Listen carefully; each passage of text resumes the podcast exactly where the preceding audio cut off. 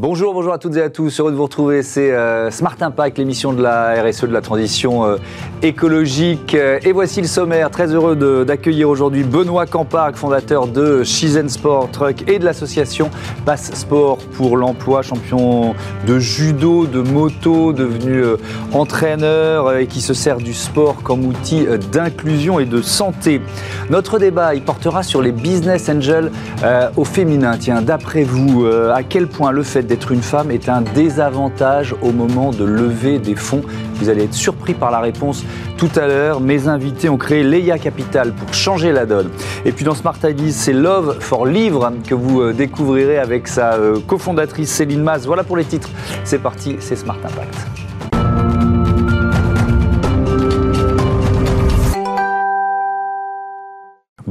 Benoît Campargue. Bonjour. Heureux de vous accueillir. Vous êtes donc le fondateur de l'association Passe Sport pour l'emploi et de euh, Shizen Sport Truck. ça veut dire quoi Shizen? Alors Shizen veut dire nature en japonais. C'est le sport de nature, euh, reconnecter les pratiquants avec euh, les, les espaces, la topographie et mm. puis aussi le beau temps et le mauvais temps. Pourquoi pas? Et on verra à quel point cet engagement responsable fait partie de, de, de, ce projet qui est plus d'un projet, c'est bien développé mais je voudrais d'abord poser un peu le décor et, apprendre à vous connaître pour certains de nos téléspectateurs, peut-être qui ne savent pas, vous êtes champion du monde, champion d'Europe de judo, vous avez aussi été champion de moto.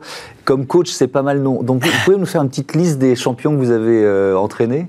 Oui, alors bon, l'équipe de France de, judo, dans un premier temps, mmh. en étant directeur de l'équipe de France olympique jusqu'en 2012 et entraîneur particulier de Teddy Riner de 2003 à 2012. Il y a quelques titres hein, dans la période. Exactement. Et puis, fort de cette expérience, j'ai basculé dans la Formule 1.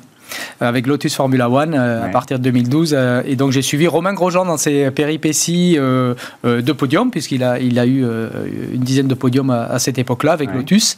voilà, donc ce sont les deux sportifs majeurs. Ouais. Et puis une liste de titres impressionnants comme, comme entraîneur. Aussi, vous avez décidé de faire partager cette, cette expérience et ces connaissances. On, parlera de votre association tout à l'heure, mais d'abord, ce, ce, camion que vous avez imaginé, donc ce Shizen Sport Truck, qu'est-ce qu'il a de particulier Surtout, qu'est-ce qu'il ouvre comme perspective? Écoutez, c'est le premier terrain de sport mobile qui vient à vous.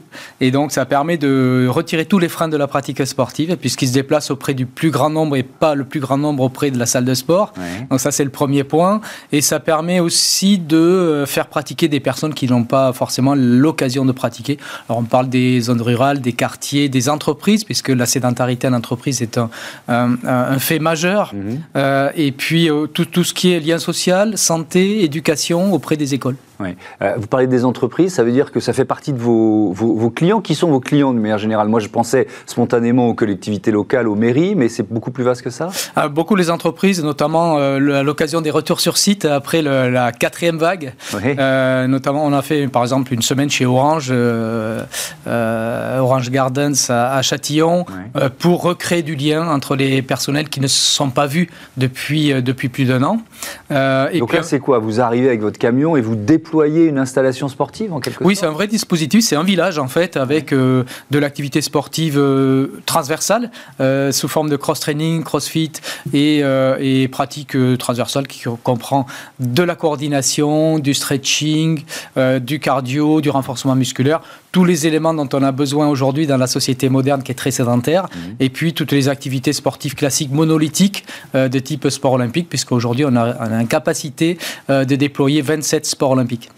Et, donc, mairie, collectivité locale, ça fait partie aussi de, vos clients? Oui, tout à fait. On remet en mouvement euh, les publics, on fait en sorte de recréer du lien entre des, des, euh, habitants qui ne se connaissent pas forcément. Donc ça crée quelque part aussi une paix sociale euh, et ça crée du lien pour une meilleure entente conviviale. Mmh. Qui vient coacher? Alors, ce sont des sportifs de haut niveau qui ont été euh, parfois euh, titrés euh, et qui ont une connaissance aboutie de l'activité sportive, notamment par rapport à la prévention de la santé, mais mmh. aussi la prévention des risques. Et, on, peut un peu pratiquer toutes sortes de sports, ou alors c'est vous adapter l'offre en fonction de, ce que souhaite l'entreprise ou la, ou la collectivité? Comment ça se Tout passe? Tout à fait. Ça, on répond à des besoins bien spécifiques, soit en entreprise ou dans les collectivités, qui sont soit la santé la cohésion, l'esprit d'équipe dans les entreprises. Les, chefs d'entreprise sont très très friands de cet esprit mmh. d'équipe que représente le sport pour remettre tout le monde en mouvement sur le projet de l'entreprise. Après, au niveau des collectivités et des villes, des quartiers notamment, là c'est plutôt le, le, lien social, remettre les, les habitants en mouvement pour pourquoi pas après ensuite dans un deuxième temps aller à l'emploi. Mmh. Mais ça veut dire quoi? Ça veut dire aller toucher aussi des gens qui pratiquent pas le sport, qui euh, voient ça un peu de loin, ou qui l'ont pratiqué il y a très longtemps, qui se disent ah tiens, faudrait que je m'y remette. Alors, ce sont des personnes qui ne poussent pas forcément la porte des associations sportives. Et justement, on crée le lien entre ces personnes-là qui ne sont pas licenciées, des associations sportives, pour les inciter aussi à pratiquer. Donc, c'est le premier pied à l'étrier de la pratique pour euh, pérenniser ensuite euh, auprès des associations. Hmm. C'est un maillage euh, national? Il y a un seul camion? Il y en a plusieurs? Comment ah, ça marche, votre entreprise? Non, il y en a plusieurs. On est sur toutes les villes de France. donc, on a une agence également en Touraine, à Toulouse, à Marseille euh, et puis on, se déploie sur tout le territoire national, euh, voire à l'étranger maintenant, euh, depuis l'Expo universelle de Dubaï la semaine dernière. Ah, vous avez été présenté à l'Expo universelle Oui, un événement incroyable. Moi, je ne m'attendais pas du tout à ça. J'ai fait deux fois les Jeux Olympiques. Oui. vous avez l'habitude des, gros barnums ou quoi tout à, tout à fait. Et, l'Expo universelle est un événement incroyable, surdimensionné, avec 182 pays présents, 182 pavillons et, et 25 millions de visiteurs.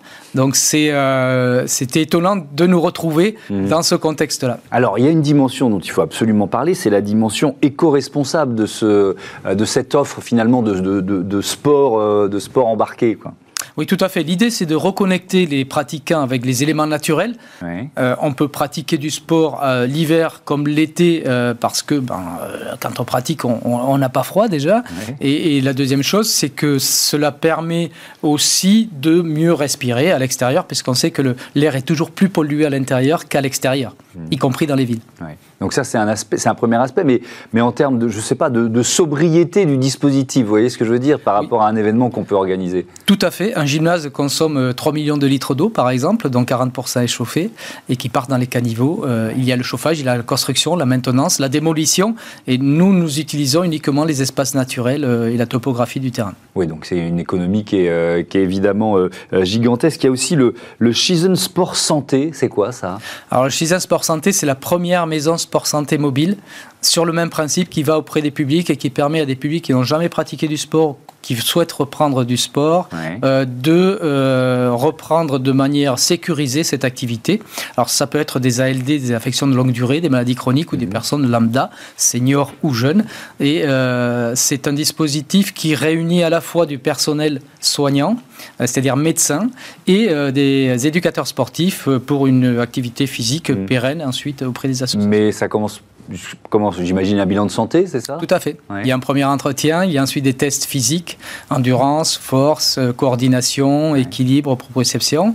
Et au regard de ces résultats, on les oriente sur telle ou telle discipline. Et, c'est le même principe, c'est-à-dire que vous allez dans des, dans des zones qui, voilà, on peut-être, euh, on parle souvent de déserts médicaux, ça peut, ça peut aider à, améliorer la situation dans certaines régions? Oui, tout à fait. Au-delà de, de, créer du lien, euh, ça, cela permet de prévenir des maladies chroniques également, puisqu'aujourd'hui la société moderne fait qu'on est de plus en plus sédentaire. Cinquième cause de mortalité mondiale, euh, c'est-à-dire que rester assis tue plus que le tabac quelque part. Euh, et donc, euh, on, va auprès des, des, publics pour justement les remobiliser, les remettre en mouvement et préconiser les bonnes pratiques. Hmm. Il y a une autre dimension, alors celle-là, elle est associative hein, de, votre engagement, Benoît Camparc, c'est Passe Sport pour l'emploi. ça s'adresse à qui? Alors ça s'adresse à tout le monde, mais en particulier euh, des publics qui ne sont pas à l'emploi pour diverses raisons, qui sont sur le bord de la route parce qu'on leur a soit fermé la porte ou soit ils n'ont pas fait l'effort d'aller vers euh, les euh, employeurs. Et au travers du sport, on arrive à les capter. Et une fois qu'on les a captés, ben on leur propose euh, des emplois au travers d'une formation de 12 semaines. Alors 12 semaines, c'est court et en même temps, ça correspond bien à ces publics qui ne sont pas forcément faits pour rester sur les bancs de l'école. Mmh. Et à partir de là, on a 100% de retour à l'emploi. 100% de retour à l'emploi. 100% de retour à Ça, ça s'appelle de l'efficacité. Mais comment vous les captez c'est quoi C'est une, compétition, pas, c'est une compétition qui est organisée, c'est euh, venez faire un peu de sport et puis finalement on vous parle d'emploi. C'est quoi le, système? On sait que ces publics ne sont pas forcément euh, sensibles à l'emploi, ils mmh. se sont euh, adaptés à un autre écosystème et on arrive à les capter au travers du sport. On sait que 85% de la jeunesse est intéressée par le sport, pas forcément par l'emploi pour une mmh. partie.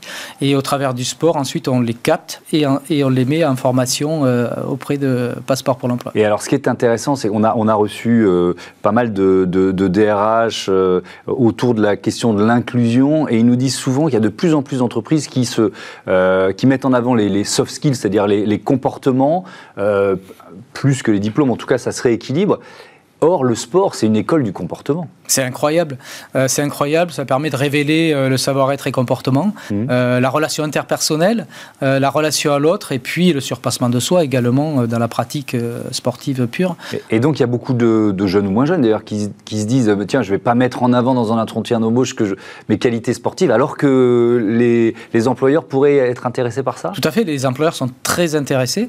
D'ailleurs, on a un club d'entreprise chez Passeport pour l'emploi qui fonctionne très bien, et ces entreprises-là sont très très demandeuse de soft skills justement et euh, grâce à ce filtre euh, sportif euh, ça permet de upgrader leur formation et d'avoir des, personnes qui sont de qualité à l'arrivée. Merci beaucoup, merci Benoît Campargue d'être venu nous, nous, parler voilà, de cette association et d'autres camions du sport, le Shizen Sport Truck. à bientôt sur, merci sur à vous, On passe à notre débat, débat sur les business angels au féminin.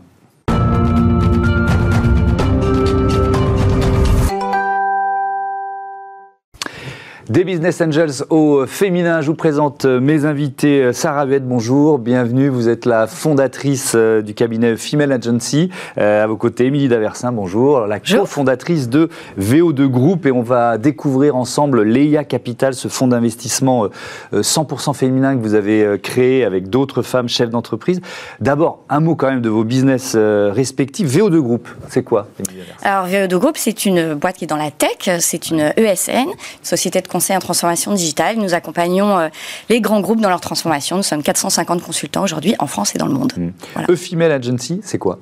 E-Female Agency, donc c'est un cabinet de recrutement. Euh, on place des top talents féminins dans les entreprises de la tech, les startups, les scale-up, donc les plus grosses startups, et les fonds d'investissement. Très bien, ben voilà, comme ça on a posé le décor avec 12 euh, euh, autres femmes entrepreneurs, dirigeantes, créatives, avocates. Vous avez donc créé Leia Capital. Ça commence par un constat, je me doutais quand même que c'était beaucoup plus compliqué pour les femmes, mais je, suis tombé de ma chaise quand j'ai vu ce, ce, chiffre du baromètre Sista 2019. Les fondatrices d'entreprises lèvent en moyenne, écoutez bien, 2,5 fois moins deux et demi fois moins que les fondateurs auprès des principaux fonds d'investissement. Bref, ça, ça s'appelle du machisme pur. Hein. c'est vraiment la définition du machisme. Mais moi, ce qui m'intéresse dans votre démarche, c'est plutôt que de crier au scandale, vous avez décidé d'agir. C'est quoi le principe de euh, Leia Capital? Qu'est-ce qui veut démarrer? Allez, Sarah Beth. Oui, alors Leia Capital, donc c'est un, fonds, un collectif de business angels. Donc on a tout mis déjà une poche nous-mêmes. Euh, donc c'est un collectif. Euh, on investit dans des projets qui sont assez jeunes et c'est là où, où, se pose le vrai problème. Donc des tickets entre 25 et 70 000 euros pour financer du coup euh, l'entrepreneuriat féminin. On est donc des femmes euh, et avec deux missions. Donc le premier, la première mission qui est de d'accélérer le business des femmes, de financer l'entrepreneuriat féminin, et puis la deuxième mission euh, qui est de, promouvoir l'investissement au féminin. Et c'était très important pour nous aussi. Cette deuxième mission est vraiment complémentaire à la première. Émilie, tu veux peut-être aussi parler du coup de, notre thèse d'investissement? Oui, alors on investit dans des startups en développement, hein, bien évidemment, dans des tickets de 30 à 70 Mmh. Et alors, on ne s'interdit pas d'investir dans différents domaines, mais l'essentiel, c'est quand même d'avoir une petite dimension tech. Euh, en tout cas, pour moi, c'est essentiel. On sait aujourd'hui que ça drive l'essentiel de, la croissance euh, des, jeunes entreprises. Donc voilà, une solution drivée par l'IA, euh, une plateforme digitale, voilà. Ça, ce sont les, secteurs, on va dire, que vous, que vous privilégiez. Le, constat que j'ai fait à l'instant, est-ce que vous l'avez vécu l'une et l'autre quand vous avez créé vos, entreprises, Émilie Daversin Alors moi j'ai cofondé mon entreprise avec mon mari. Nous avons aujourd'hui neuf partenaires. ce sont tous des messieurs, donc je suis toute seule et ça se passe très très bien. néanmoins, voilà, j'ai bien évidemment, je pense que je me serais pas forcément lancée toute seule il y a dix ans. Donc ça c'est ça c'est évident. Mmh. le marché était encore plus petit. nous n'avons pas levé de fonds, donc je ne me suis pas confrontée à ce à ce sujet-là. Euh, en revanche, quand j'ai euh, essayé de lancer une start-up il y a cinq ans, euh, effectivement, le, problème de, l'investissement s'est tout de suite posé. Et, c'est très intéressant. Les, femmes n'étaient pas toujours les plus motivées pour accompagner le projet, qui en l'occurrence était tech, peut-être un petit peu trop en avance. Mmh. Donc voilà, c'est pas seulement un sujet homme-femme. Je crois que au global, le marché n'était pas mûr il y a quelques temps pour mmh. accompagner les projets de femmes. Sarah est-ce que je reviens ce barométrista parce que euh, ça montre que la, situation, elle va en s'aggravant en fonction des sommes qu'on lève. C'est-à-dire que euh, pour un amorçage, une CRA B ou C, ça, va crescendo, si j'ose dire? Alors, le vrai le problème, et en fait, il y en a à tous les, stades, tous les stades. Euh, le problème principal, c'est ça, ça en fait, dès l'amorçage, euh, ces chiffres que vous avez évoqués, 2% euh, aussi des fonds levés hein, par des projets uniquement féminins, c'est un autre chiffre. On reste sur le même, le même ratio, 2% des fonds levés, 20% de femmes entrepreneurs. Pourtant, donc on a, il y a des dossiers, et nous, on en a reçu beaucoup. On a reçu 50 dossiers en quelques semaines, hein, puisque on vient juste de lancer 50 dossiers. On a regardé 10, on a déjà investi dans deux. donc, il y a des dossiers, il y a une profondeur de marché. Et mhm. simplement, en face, en effet, c'est un monde d'hommes. Euh, Émilie euh, en a parlé. Moi, je viens de, ce monde-là, du monde de l'investissement. Et c'est vrai qu'on a des, euh, on a des ratios qui sont, qui sont, bah, qui sont ce qu'ils sont, c'est-à-dire 10% de femmes, d'hommes, pardon, décideurs dans les fonds d'investissement. On est à peu près au même ratio que ce qui se passe aux États-Unis. Mhm. donc très peu de, femmes. Donc c'est 10% de femmes décideurs dans les fonds d'investissement. Hein, Exactement. Donc seulement 10%. Donc 90% d'hommes, évidemment. Et donc ça crée deux problèmes. Le premier, c'est des biais qui peuvent arriver euh, dans la sélection, la revue des dossiers euh, par ces fonds d'investissement. Euh, et puis le deuxième, bah, c'est peut-être qu'ils peuvent être un petit peu moins sensibles à des sujets que nous, on peut regarder en tant que femmes et être un peu plus sensibles sur la santé des femmes, mhm. tout ce qu'on appelle la femtech. C'est quelque chose qui est très large, qui va de l'adolescence jusqu'à la ménopause et qui traite de la santé des femmes. On ne regarde pas que ça. D'ailleurs, les dossiers sur lesquels on, a investi ne sont pas forcément des dossiers propres à la santé des femmes. Mais en tout cas, on se dit un petit peu peut-être plus proche d'elles pour, pour, investir bah, on, peut peut-être les, donner. C'est quoi les. Il y a deux, donc deux, deux investissements, peut-être un, un, des Alors, il y a une plateforme incroyable euh, autour de, euh, de la décoration qui s'appelle De Bon Goût, donc mmh. une, plateforme à la fois euh, qui propose du neuf et de la brocante. C'est un marché qui va exploser puisque les millénials là on, commencent à se voilà à s'installer donc et, et c'est un marché qui est très éclaté donc nous avons une magnifique plateforme là que nous allons accompagner et puis Auxilia il se trouve que dans les aéroports, on s'est rendu compte que euh, on n'arrivait pas à détecter avec euh, euh, tout ce qu'on avait comme instrument un certain nombre d'éléments dangereux qu'on pouvait cacher dans les valises. Moi, je pensais que voilà, on pouvait le faire, mais non, c'est les détecteurs à métaux qui font le qui font le travail. Donc là, on a un, logiciel qui est drivé par l'IA, qui est très puissant, qui est accompagné par voilà beaucoup d'organisations très très reconnues. je crois que c'est accéléré aussi par un incubateur connu. J'ai pas les noms en tête, mais peu importe. Par l'incubateur HEC. Par l'incubateur HEC. Et donc, euh, euh, voilà, là, on a une composante tech très très forte et c'est une femme incroyable aussi, Greta. Qu'on a très jeune très jeune. Mmh. Euh, vous êtes 14 femmes, hein, c'est ça, dans, dans, dans l'AIA Capital, avec des, expertises différentes. Est-ce que vous mettez vos expertises, Sarah Beth, au, au, bénéfice des projets que vous, vous sélectionnez? Et comment, justement, vous les accompagnez, ces projets? Tout à fait. Alors, on a des profils très complémentaires. Il y a mmh. sept femmes qui sont euh, propres, euh, proches de l'entrepreneuriat, donc ont lancé déjà des, sociétés. Et puis, sept femmes qui ont aussi des expertises très complémentaires dans des secteurs. Donc, ça peut être la banque, la finance, l'immobilier, la com, marketing place, donc des entreprises, des expertises très complémentaires. Et évidemment, l'idée, c'est de pouvoir, elles vont pas venir seulement pour un ticket qui est petit, hein, on a une goutte d'eau mm. encore dans, dans, le financement, mais elles viennent aussi surtout pour le réseau qu'on va pouvoir leur ouvrir, euh, ces compétences aussi qu'on va pouvoir leur, mettre à disposition. Euh, donc c'est tout ça aussi l'IA Capital, et c'est aussi euh, tout le encore une fois, on est autour d'un écosystème, moi avec les fonds d'investissement. Donc l'idée, c'est aussi de les aider à lever derrière leur, leur, plus gros ticket, parce qu'on est assez bien connectés chacune dans nos réseaux respectifs. Mhm. Donc c'est cette force de frappe en fait que ces entrepreneurs-là viennent chercher. Et au-delà de ça, je pense que c'est un côté très confiance. en tout cas, c'est le cas pour les premiers projets qu'on accompagne, d'être d'être d'être reçu par des femmes et, la bienveillance qu'on peut aussi porter euh, et apporter euh, euh, en revoyant leurs projets, je pense que c'est aussi ce qu'elles recherchent. Et parfois, elles se mettent elles-mêmes des conditions peut-être un peu limitantes face à que des hommes. Là, c'est l'inverse. On n'est que des femmes. Donc, c'est aussi quelque chose de, différent pour elles et, on va les accompagner tout au long, évidemment, tout au long de leur, aventure. Émilie Daversin, est-ce que c'est aussi se, préparer au, pitch quoi, et, et, aux biais auxquels elles vont, alors peut-être leurs propres biais, mais les biais auxquels elles vont être confrontées euh, chez leurs interlocuteurs euh, essentiellement, vous l'avez dit, masculin, alors, 90% masculin.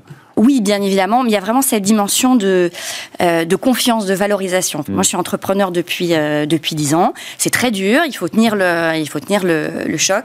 Et je pense que les femmes ont besoin d'être valorisées pour donner le meilleur d'elles-mêmes. Et ça, j'en suis absolument convaincue. Euh, tout ce qu'on observe euh, autour de, de, du marché de l'investissement, tout ce qu'on observe euh, autour de, des femmes et de la tech, c'est à peu près pour moi le même sujet. Les femmes ont besoin d'être valorisées, elles ont besoin d'être euh, sur des éléments concrets, pouvoir euh, euh, voilà se sentir reconnues dans ce qu'elles font. Et, et je pense que l'EIA Capital offre cette dimension très personnelle, très intime, qui est essentiel à l'entrepreneur s'il veut se dépasser. Sinon, honnêtement, euh, l'aventure euh, ne vaut pas vraiment la peine. Je, crois que vous l'avez dit, c'est un binôme à chaque fois qui va, qui va accompagner le projet, c'est ça, En fait, oui, dans la revue des dossiers, on est toujours en binôme ou en trinôme, euh, donc ce qu'on appelle la, due diligence, hein, quand on regarde des dossiers et quand on les investit. Et puis ensuite, par contre, les décisions d'investissement sont collégiales, donc on est tout ensemble et on reçoit les, entrepreneurs tout ensemble. Mhm. voilà, on, on essaye d'avoir deux, trois deals chaque mois. Euh, qu'on reçoit et, qu'on écoute du coup. Hmm. Euh, féminiser la, tech française, à quel point c'est un enjeu? Je sais pas, je pense que vous pouvez toutes les deux euh, y répondre. Émilie, vous commencez. C'est un enjeu énorme et, et je pense qu'une des solutions, justement, c'est à travers tous ces projets d'entrepreneurs hmm. de montrer l'enjeu, c'est de montrer que c'est extrêmement concret, que ça fait partie de notre quotidien. Je pense que le grand public, je, vais vous donner un, petit exemple. Donc, aujourd'hui, VO2 Group, c'est 450 consultants, ingénieurs, développeurs qui mmh. accompagnent la transformation des grands groupes. Je, le dis que je suis femme entrepreneur et que j'ai ce parcours. Ça n'intéresse personne. En revanche, maintenant, je dis que je suis investisseur, que j'accompagne des startups, des jeunes pousses, que c'est très concret. Je, parle de ces projets et là, les yeux s'allument. Il, manque une dimension très concrète dans nos métiers, euh, dans ce qu'est la tech, et, elle existe. Les banques aujourd'hui, quand on parle de la fintech, sont toutes les applications mobiles qu'on utilise au quotidien. Euh, quand on parle euh, de la transformation par l'IA, c'est aussi tout ce qu'on voit dans le monde de la beauté, toutes ces voilà toutes, toutes, ces applications qui nous permettent de, de, de, de voilà d'imaginer de, de, la beauté de demain. Mm. Bref, tout ça est très concret. Et je pense que là, les années, dans les années à venir, l'enjeu va être de montrer des choses qui sont proches de nous pour attirer davantage de femmes. Mais, mais ça commence, ça arrête par les écoles d'ingénieurs. Il, il, y a quel pourcentage de, de, femmes dans les, dans les écoles en, ce moment? Oui, alors on n'est pas très bon en France et on a perdu 6 euh, points euh, d'ailleurs dans les dernières années par mm. rapport à nos homologues euh, européens. Donc malheureusement, on n'est pas très bon. On essaye d'attirer de plus en plus. Il y a les, la loi Rixin qui est en train d'être votée aujourd'hui même pour, pour développer ces, ces quotas aussi qui vont certainement arriver dans nos écoles d'ingénieurs, voire même, enfin, c'est le sujet euh, plus euh, de mon entreprise aujourd'hui, dans les euh, codires d'entreprise. Mhm. donc ces quotas qui ont montré déjà leur valeur sur, les, sur les comités d'administration des, grandes entreprises françaises, du SBF 120, du CAC 40, mhm. et qui fonctionnent très bien. Aujourd'hui, tout le monde entier regarde la France, parce qu'on a 43% de femmes dans les conseils d'administration. Donc c'est une réussite. Et ça va vers ça, ça, ça passe vers ça aussi, malheureusement, j'ai envie de dire, si on pouvait s'en passer, évidemment. Et puis je rejoins tout à fait Émilie sur le côté euh, rôle modèle. Euh, aussi, je pense qu'on est là pour dire qu'il bah, y a un écosystème qui est très enthousiaste, il y a beaucoup de, projets qui se lancent comme le nôtre, euh, il y a d'autres collectifs qui, qui, œuvrent avec nous, on est très proche d'elles aussi. donc c'est plutôt enthousiasmant sur la suite. Et ben voilà, on termine par un message positif. merci beaucoup, merci à toutes les deux d'être venues présenter Leia Capital. Bon vent à, votre, à votre aventure. On passe tout de suite à Smart Ideas avec, ça tombe bien, une créatrice de start-up.